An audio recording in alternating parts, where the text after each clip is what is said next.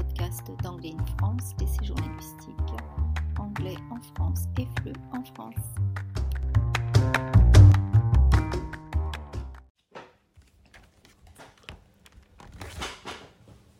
Bonjour pour cet nouvel épisode de le podcast d'Anglais en France. Aujourd'hui, je suis avec un autre stagiaire, la troisième, euh, après euh, Nadia et Anna, qu'on a déjà interviewé dans les euh, autres épisodes. Et ouais, donc on commence. Est-ce que Elisa, tu peux te présenter? Euh, bonjour Nixon, donc moi c'est Elisa, je suis actuellement en Master 2 euh, Management et Ingénierie des industries du tourisme à l'ISTIA à Toulouse. Voilà, j'ai 23 ans et je finis mon parcours à la fin de, du mois prochain. Du coup, tu as dit que pour le moment tu es à l'université pour ton Master 2. Est-ce que tu peux nous parler de comment fonctionne un peu le système université ici en France? Alors, euh, si je ne me trompe pas, euh, c'est structuré par euh, l'Union européenne. Il y a trois cycles, donc il y a la licence qui est sur trois ans, le master sur deux ans et le doctorat qui est sur trois années de plus. Donc, chaque année est divisée en semestres d'études qui correspond à des crédits, euh, des crédits européens, ce qui permet de pouvoir euh, faire euh, son début de, cursus en France et après de continuer dans une université européenne. Donc la licence, si je ne me trompe pas, c'est 180 crédits ECTS, donc 6 semestres d'études. Après, il y a le master qui correspond à 300 crédits répartis sur 4 semestres. Et après, la thèse qui est trois années de plus et plutôt destinée à des, euh, des étudiants, euh, des enseignants-chercheurs. Euh, du coup, tu as dit comment ça fonctionne le système universitaire français. Est-ce que tu peux aussi nous raconter comment, comment est le process, comment on s'inscrit à l'université française Parce que du coup, on a parlé avec Anna et Nadia qui font l'université en Angleterre et ils nous ont dit le fait qu'il y a un portal où tu dois euh, télécharger ta demande pour cinq universités qui s'appelle Lucas. Euh, est-ce que ici c'est pareil ici en France Est-ce qu'il y a un portal où tu fais ton application? Euh, après le baccalauréat, donc pendant l'année du baccalauréat, donc l'année de terminale, euh, on doit euh, s'inscrire sur la plateforme Parcoursup. Euh, moi, à mon époque, c'était APB, Admission Post-Bac. Et donc sur cette plateforme, on doit renseigner notre identité. Et puis après, effectuer des vœux dans les, les universités qu'on souhaite, où on souhaite aller et surtout la formation, le diplôme qu'on souhaite obtenir. Et puis, euh, je crois que c'est euh, quelques semaines avant le bac, on a l'affectation des, euh, des vœux, donc les universités qui nous ont acceptés ou non. Et puis après, on valide ces, ces vœux. Et c'est à ce moment-là, après, bien sûr, avec l'obtention du bac, on peut aller dans l'université que l'on a choisie si on a été sélectionné. Et du coup, combien ça coûte l'université en France Est-ce qu'il y a des, des bourses aussi?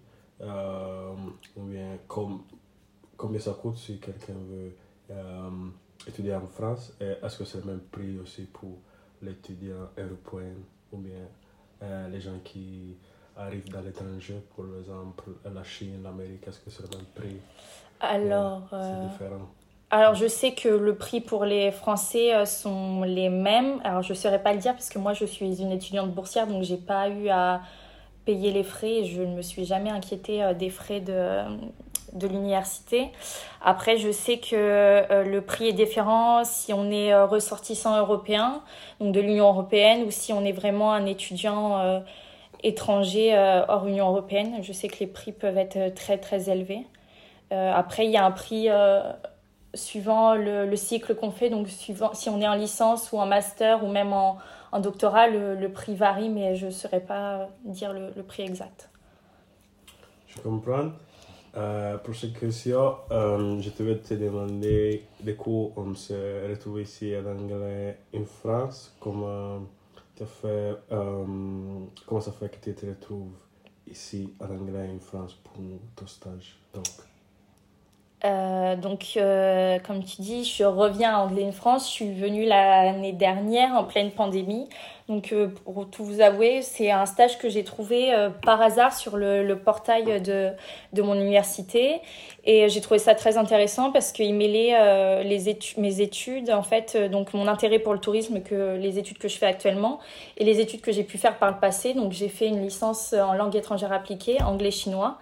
Et donc, je trouvais que, le parcours que, de Jennifer Laure, donc la, la directrice et fondatrice de Anglais in France, on avait le même parcours, il était similaire et donc j'ai trouvé ça intéressant de pouvoir collaborer avec elle et, euh, et d'apprendre à ses côtés. Donc j'ai effectué euh, deux mois de stage l'année dernière et puis on a discuté de projets, de mon mémoire de Master 2. Euh, on a eu plein d'idées et donc c'est pour ça que j'ai refait appel à elle en début d'année pour euh, effectuer mon stage de six mois parce que du coup j'avais euh, pour projet de faire le, mon mémoire de master 2 euh, sur les séjours linguistiques et sur l'impact du Covid et donc du coup je pense qu'elle était plus à même pour, pour m'aider sur, sur ce sujet. Du coup, cette agence de formation, c'est une agence qui fait des leçons d'anglais, d'immersion d'anglais mhm. pour jeunes de tout l'âge, de jeunes étudiants à moins jeunes étudiants. Mhm. Pour améliorer l'anglais. Et je, donc, ça fait que tu rencontres beaucoup aussi des professeurs anglais et tu dois aussi utiliser ton anglais. Je devais te demander, euh, ton niveau d'anglais est amélioré beaucoup euh, pendant ce stage ou bien c'est pareil Est-ce que le niveau d'anglais a s'est amélioré? Ben, Je serais pas, je ne pas confirmer qu'il s'est amélioré, mais en tout cas, j'ai plus d'aisance euh, puisque je suis contrainte et obligée de parler en anglais, alors qu'avant, à l'école, j'étais pas obligée forcément de participer. Donc là, je suis obligée de communiquer, donc je suis obligée de parler anglais. Après, il y a cette facilité que euh, euh, normalement, avec les, les stagiaires Erasmus, je, dois parler français puisqu'ils viennent pour apprendre le français, alors que moi, l'intérêt de ce stage, c'est plutôt le tourisme plutôt que l'anglais. Après, dans mon travail pur, euh, je j'écris les mails en anglais, mais je ne communique que très très rarement en anglais au téléphone avec les familles d'accueil. L'essentiel de mon travail, oui, c'est surtout en français avec le client. mais après, c'est vrai que je pense que ouais, j'ai mon niveau d'anglais, je ne sais pas si c'est amélioré, mais en tout cas, j'ai plus d'aisance à parler en anglais. Je suis plus sûre de moi, même si je fais des erreurs, je sais que je peux me faire comprendre en anglais et je pense que c'est le principal. Pendant, je peux dire, six mois ici euh, avec Anglais en France, est-ce que tu as une expérience amusante ou bien un souvenir de, votre travail que tu veux partager ici avec nous, Elisa? Euh, Je pense que euh, c'est plutôt les moments, les moments à table le midi avec les professeurs. c'est convivial, on rigole beaucoup. voilà, on, on fait, euh, il y a beaucoup de blagues, je pense notamment à Alison et à ces beat jokes et elephant jokes qui sont ridicules mais qui nous font bien rire à table et qui font décompresser euh, les, euh, les clients. Donc ça, je m'en souviendrai toujours. Et après, dans le travail en lui-même, non, j'ai pas d'anecdote particulière sur le sur le travail. Non, c'est plutôt les moments, oui, de partage tous ensemble euh, au bureau, même avec euh, un ancien stagiaire, Nicolas. Euh, j'ai partagé quatre mois avec lui, ou même avec Jennifer. C'était, on arrivait à rigoler, à communiquer, et c'était sympa. Voilà. Pour conclure, est-ce que tu recommandes cette genre d'expérience à qui nous écoutent, ou bien gens qui sont en Master 1 et puis il veut chercher un stage, bien qui étudie aussi tourisme ou bien les langues, euh, ça peut être intéressant. Parce que tu peux partager ton expérience personnelle? Euh, oui, je pense que c'est hyper intéressant pour euh, les gens comme moi qu'on fait, bah, qui font du tourisme pour sûr, mais aussi pour ceux qui, qui ont fait des études de langue et après des études de tourisme ont un intérêt grandissant pour le tourisme je pense que voilà, ce stage, il est intéressant parce qu'il y a, il n'y a pas que du tourisme pur, il y a du marketing, euh, il y a de la hum, production touristique, euh, il y a euh, voilà, il y a de l'échange en anglais, en français, il y a de la rédaction. c'est un métier assez diversifié, comme c'est une petite structure, on fait beaucoup de choses. il y a de la comptabilité aussi, je trouve que c'est très très intéressant. en plus, c'est une agence de voyage spécialisée, c'est-à-dire que c'est pas comme les agences qu'on qu'on étudie souvent en classe comme FRAM ou TUI, c'est vraiment une agence spécialisée dans les séjours linguistiques. Donc c'est un marché assez spécial, c'est des clients assez spéciaux, c'est une clientèle assez aisée. Donc euh, on n'a pas la même façon d'appréhender le, client qu'on pourrait le faire chez Fram ou Leclerc Voyage.